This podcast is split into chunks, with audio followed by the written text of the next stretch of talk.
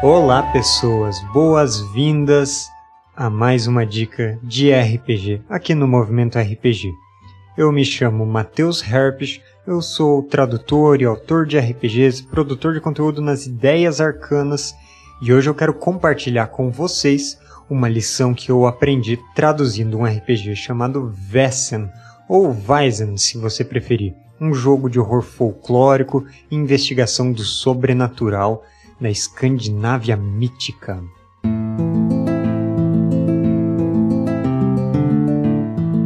O Dicas de RPG é um oferecimento da Bardos Shop, bardosshop.com.br. Acesse e atualize já o seu guarda-roupa.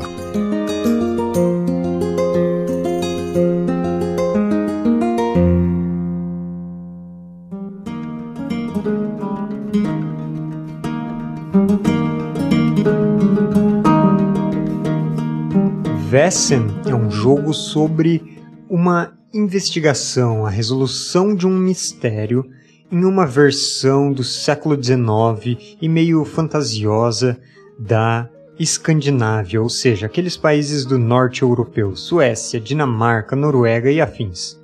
Esse é um mundo repleto de criaturas mágicas conhecidas como. Bom, você deve ter adivinhado. Vessen e essas criaturas são invisíveis para a maior parte das pessoas, mesmo estando ali. Exceto que, para as personagens jogadoras, ou seja, para os investigadores protagonistas da nossa história, essas criaturas não conseguem se esconder. Então as personagens jogadoras têm o dom da visão. E aí elas podem investigar mistérios e crimes e problemas que envolvam essas criaturas. E essas criaturas saem diretamente do folclore nórdico. Então você vai ver criaturas clássicas e muito conhecidas como trolls e sereias e lobisomens e fadas, mas também outras criaturas menos conhecidas. Por exemplo, os Natram, as Skogsra, as Ascafroa e criaturas e seres de nomes difíceis de se pronunciar. É o equivalente a se a gente fizesse um RPG no Brasil, não das lendas mais conhecidas, e sim de coisas tipo Capelobo, ou a Pisadeira, ou Mapinguari.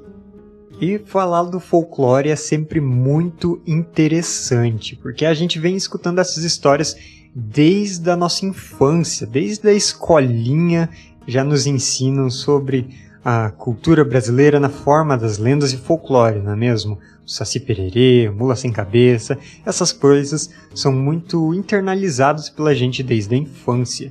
E quando a gente vai crescendo, vamos vendo que essas lendas têm outras versões. Não só o folclore, mas os próprios contos de fada, até que são trazidos de outros países, e tem versões cinematográficas e várias versões literárias são histórias múltiplas, multifacetadas. Elas podem ser tratadas dessa maneira até infantilizada e infantil, mas também de uma maneira mais séria, analisando o que tem por trás, pensando e repensando a maneira com que a gente conta ela para transformar em histórias de ação e aventura, ou de mistério, ou até mesmo de horror. E com o folclore não é diferente. Se vocês pegarem o próprio folclore nórdico, nós teremos filmes como Caçadores de Troll, que é um filme de found footage, uh, meio uh, transformado em cult, que mostra aqueles trolls gigantes uh, que provocam uma grande destruição, mas também temos desenhos como Hilda, que mostra essas mesmas lendas sobre trolls, sobre fadas, sobre Nice e outras criaturinhas, mas que tem todo um desenho bonitinho e fofinho e musiquinhas e se tratam de aventuras infantis, mesmo que às vezes com um aspecto de, digamos que terror para as crianças, mas em geral tratadas de um jeito bem mais infantil. E não é só no estilo dessas histórias, no gênero da história, que o folclore pode se desdobrar em várias histórias. Na verdade, essas lendas, mesmo quando falam de uma mesma criatura, se apresentam em várias versões diferentes de acordo com a época em que são contadas, por quem está contando elas e em qual local está sendo contada. Quer um exemplo? O Boitatá. A gente tem histórias do Boitatá e você com certeza conhece uma história do Boitatá.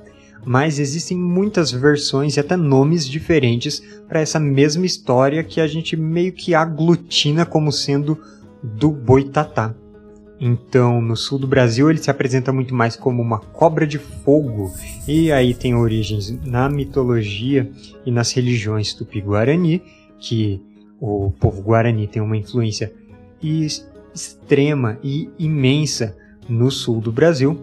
E quando você vai mais para o norte e nordeste, essas histórias se assemelham mais às histórias europeias, portuguesas mesmo, do fogo fato e acabam ganhando outros nomes e que vão sendo transformados. Então, boitatá pode virar baitatá ou biatatá ou ainda outras coisas como João Galafoice e que se apresenta como essas lendas do fogo fato mesmo.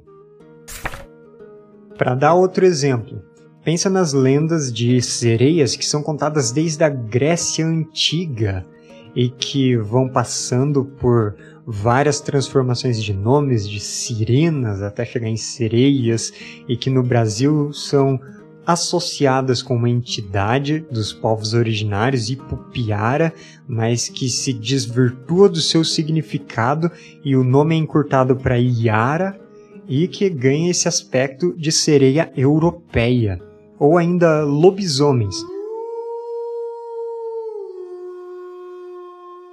a gente tem muitas histórias de lobisomem no Brasil. Em cada região e regiões pequenas mesmo vão ter seus próprios causos e relatos de lobisomens. Mas a gente tem lobo no Brasil? Tirando o lobo guará, que eu vou achar surpreendente se você encontrar uma história de lobisomem de lobo guará, a gente não tem lobo no Brasil. Então as nossas histórias de lobisomem são muito associadas com cães, e com outros animais também, porcos e touros e outras criaturas.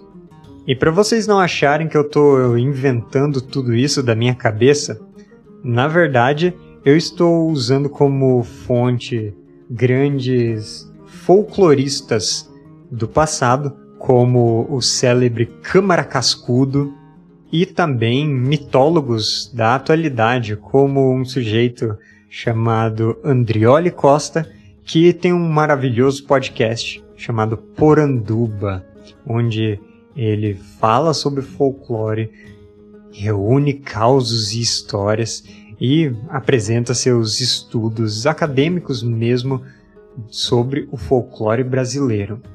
E essa multiplicidade de histórias existe dentro desse RPG que eu mencionei, do Vessan, já na lista das criaturas, nas descrições delas, mas você pode colocar como um elemento de qualquer RPG que traga criaturas fantásticas, não é mesmo? Você pode colocar versões diferentes de dragões como sendo variações do folclore que é contado sobre eles.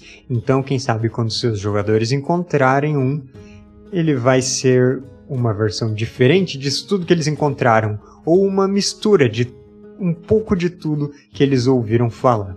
Só para dar um exemplo de como você pode usar em qualquer jogo que seja esse conceito que é muito real do nosso próprio folclore. Eu espero que vocês tenham gostado dessa dica e eu vou ficando por aqui. Passo dado para o próximo mestre.